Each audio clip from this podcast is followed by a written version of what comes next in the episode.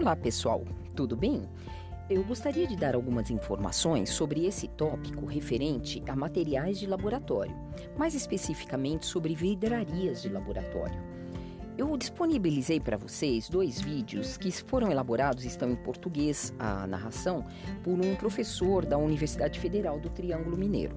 Eu fiz um levantamento sobre os materiais que tem, é, vídeos que tem a respeito de materiais de laboratório e eu achei essa apresentação dos dois vídeos bastante adequada. Bom, eu vou dar algumas dicas para vocês. Eu sei que todos têm o problema do tempo escasso e da otimização do tempo, porque todos vocês têm muitas tarefas para realizar é, nesse estudo emergencial remoto. Eu costumo, entrar pelo Moodle, depois, clicando no link do YouTube, eu passo para o YouTube e eu altero na configuração a velocidade de reprodução. Em alguns vídeos, alterando para 1.25 ou eventualmente, se o vídeo for muito lento, até para 1.5, o vídeo corre mais rapidamente e nós conseguimos assistir num tempo mais curto. Bem, nesse caso desses dois vídeos, 1.25 é adequado. Terminada essa explicação, eu gostaria de falar sobre os conteúdos.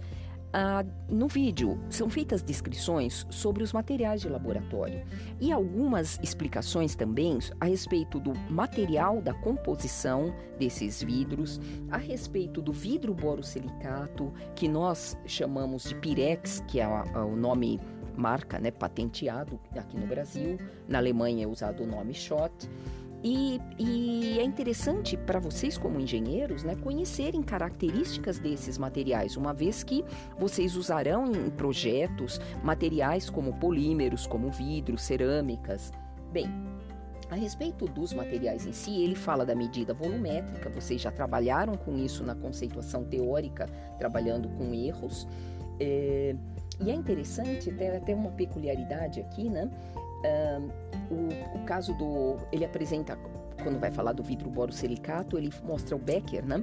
O termo Becker, em alguns livros antigos, a gente vê escrito até B-E-C-K, como se fosse um sobrenome. Alguns materiais de laboratório levam o nome dos cientistas que desenvolveram. Por exemplo, nós temos o funil de Buchner, a pinça de Hoffman, mas nesse caso, o termo Becker, que a gente escreve agora na língua portuguesa, foi padronizado B-E-Q-U-E-R,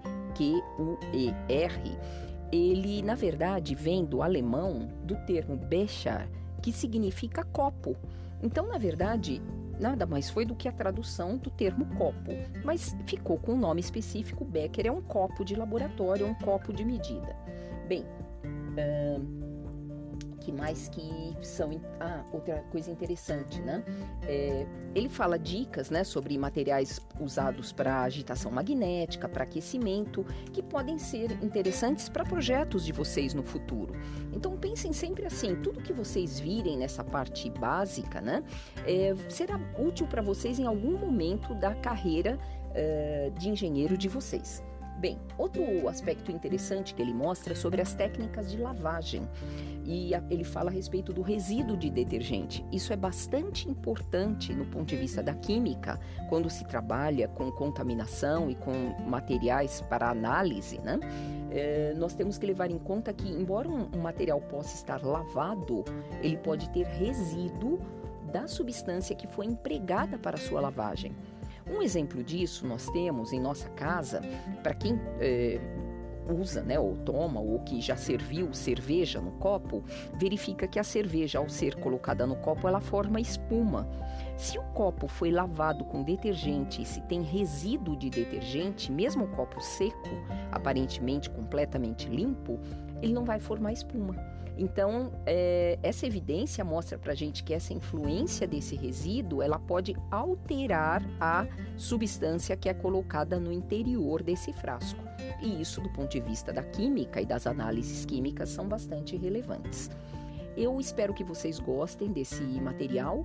É, tem um material para leitura depois, né? Tem um material que eu tirei de um site que fala da composição desses vidros e, e depois tem um exercício para vocês, um desafio para vocês. Então, bons estudos e bom trabalho.